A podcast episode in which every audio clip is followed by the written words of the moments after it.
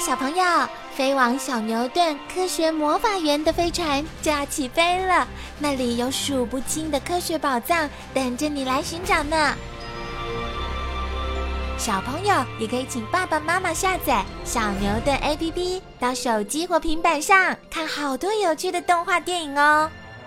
好了，小朋友，快快系上安全带，开始我们的奇幻之旅吧！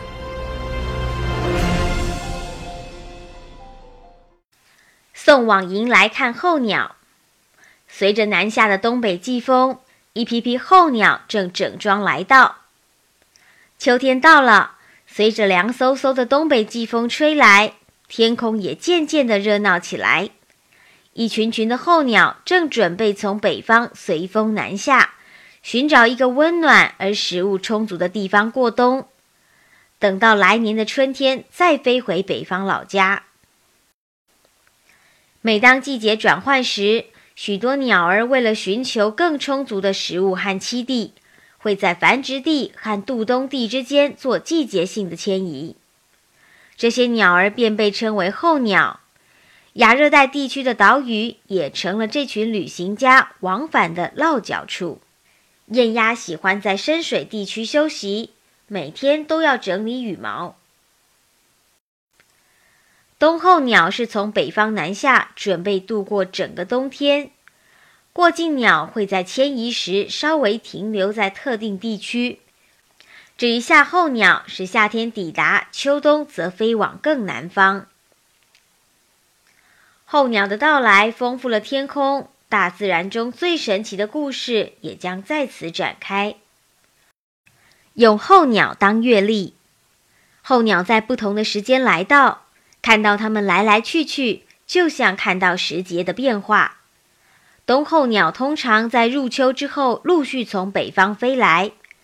由于每种候鸟的食物不同，这些食物出现的时间也有差异，所以各种鸟儿到达的时间也不一样。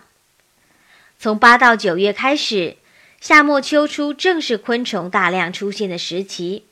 候鸟中的先锋部队。宏伟伯劳大军压境，饱餐一顿后，再飞往更温暖的南方落脚。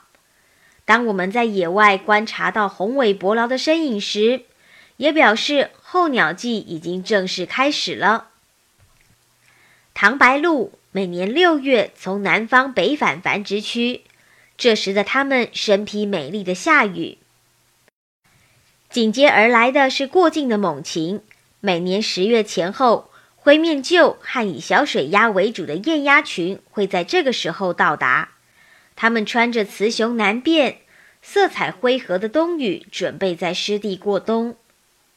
到了十一月，可爱的小便横到达时，候鸟的数量和种类都逐渐稳定下来。直到隔年三月，冬候鸟北返之前，在各种栖地都能看到候鸟的踪影。凤头燕鸥是七到八月常见的夏候鸟，有不少族群在台湾附近的岛屿繁殖。红尾伯劳在每年八月下旬成群过境，它们常伫立枝头捕捉昆虫。九月入秋后，大批以小水鸭为主的雁鸭陆续来到，这时雌雄鸟的羽色相近。黄尾渠大约在十月来到，栖息在林园和菜园中，背羽上的白斑是明显的特征。小便横是较晚到达的冬候鸟，它们最特别的就是颈后长得像辫子的冠羽。飞过千里路，候鸟必须费尽千辛万苦，飞过高山海洋，才能来到南方过冬。候鸟做长距离的迁移时，除了要消耗大量的体力，途中也会经历天候的变化、栖地的改变、天敌的攻击等。为了减低迁移时的危险，大多数的候鸟都是一大群一起迁移。鹰科、雀科、伯劳等小型的鸟类通常在夜间迁移，飞行时以叫声互相联络。由于它们体型小，体内储存的脂肪比较少。所以白天必须停下来觅食，补充体力。到了晚上再继续飞行，这样也可以避免猛禽攻击。猛禽常借着气流飞行，它们随着清晨的上升气流盘旋到高空后，再乘着高空的气流飞行。前方的鸟拍动翅膀扰动空气，跟随在后的鸟儿就能乘着气流，使飞行更省力。领头者飞行时很费体力，所以一段时间后就要换手。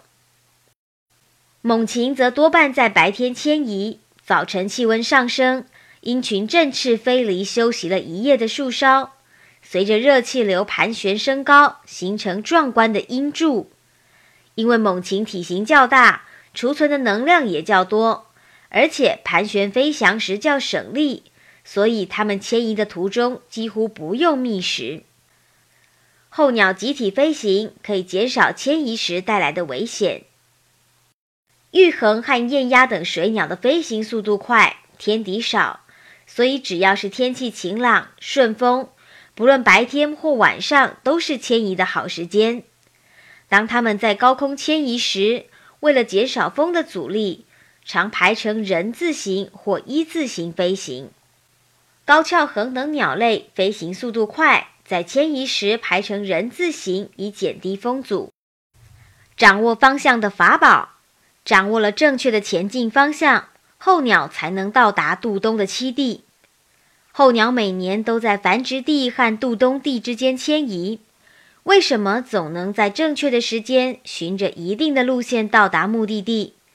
它们是怎么判断方向的？早期的科学家认为，幼鸟跟着青鸟迁移时会记住沿途的地标，经由学习将迁移路线一代代的传下去。不过，黑胸金框鸻就不可能是用这种方法，因为它们青鸟和雏鸟的迁移路线完全不同。候鸟以各种方法来辨认方向，好让它们能够准确的在繁殖地与渡冬地间迁移。后来，学者发现鸟类有很好的方向感，它们可以借着太阳和星星的位置来决定飞行的方向。此外，地球的磁场也可能是候鸟判断方向的依据。科学家发现，在某些候鸟的身上绑磁铁，它们就没办法正确判断方向了。当阳光自然照射时，两鸟朝着原本的迁移方向。在窗口装上镜子，使阳光的角度改变，两鸟也会跟着转变方向。但是这些实验都是一些个别的例子，也许候鸟会同时用好几种方法来判别方向。要是没办法找到正确的方向，鸟儿常会往有亮光的地方飞，这时灯塔和探照灯往往成了迷路鸟儿的杀手。将鸟放入人造的星空投影室中，并改变星空的位置时，鸟也会改变方向。这证明了一些夜间迁移的候鸟是以星空作为指标。追踪候鸟的去向，秋来春返的候鸟到底在哪儿繁殖？渡冬区又在哪儿？迁移中经过哪些地方？这些问题不能单靠观察就得到答案。所以，研究人员就用细放的方式，再将全世界的资料整合，来找出这些问题的答案。以大型的黑面琵鹭为例，科学家在鸟身上安装了无线电发报器，再利用卫星追踪它们，甚至用小型滑翔机跟踪。至于小型的鸟类，细放人员则是在鸟脚上系不同颜色的足旗、脚环。要是发现系有足旗的鸟儿时，就可以从足旗的颜色和位置找出原来系放的地点，并将讯息回报。当累积了足够的资料后，就能推算出鸟儿的飞行速度、距离和经过的地点了。从黄足玉脚上的黄色足旗和金属脚环，可查出它的原系放地在澳洲。